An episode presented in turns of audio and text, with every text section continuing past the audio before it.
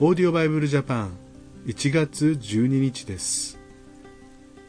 今日は新共同訳聖書のマタイの福音書9章1節から17節です。ぜひお聞きください。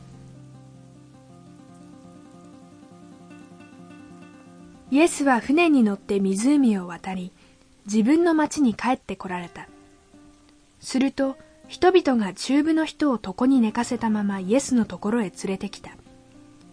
イエスはその人たちの信仰を見て、中部の人に、子よ、元気を出しなさい。あなたの罪は許されると言われた。ところが立法学者の中に、この男は神を冒涜していると思う者がいた。イエスは彼らの考えを見抜いて言われた。なぜ心の中で悪いことを考えているのか。あなたの罪は許されるというのと、起きて歩けというのとどちらが優しいか。人の子が地上で罪を許す権威を持っていることを知らせよう。そして中部の人に、起き上がって床を担ぎ、家に帰りなさいと言われた。その人は起き上がり、家に帰って行った。群衆はこれを見て恐ろしくなり人間にこれほどの権威を委ねられた神を賛美した。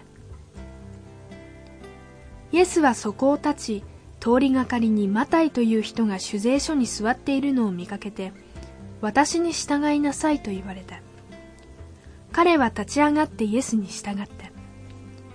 イエスがその家で食事をしておられた時のことである。徴税人や罪人も大勢やってきてイエスや弟子たちと同席していた。ファリサイ派の人々はこれを見て、弟子たちに、なぜあなたたちの先生は徴税人や罪人と一緒に食事をするのかと言った。イエスはこれを聞いて言われた。医者を必要とするのは丈夫な人ではなく病人である。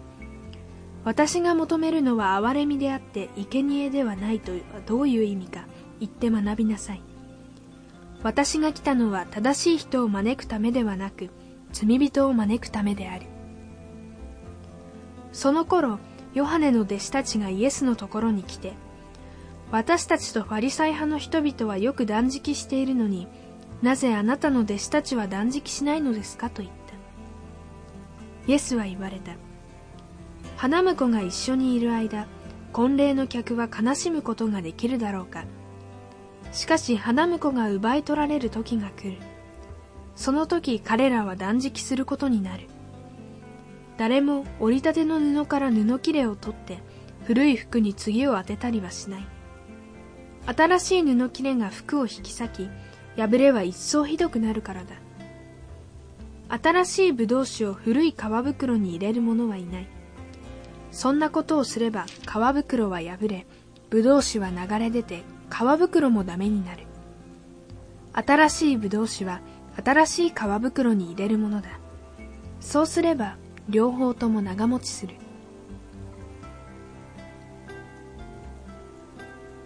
心の病を持っているある女性がこんなことを言われたんですね。本当に罪許されるんですか？それなら私も許されたい。そしてイエス様を救い主として信じました。それをこう見ていて私も改めて罪が許されるということの恵みの素晴らしさを感じました。心の病を持っておられないかもしれませんがしかし私たちは神の目から見るならば全て魂が病んでいる。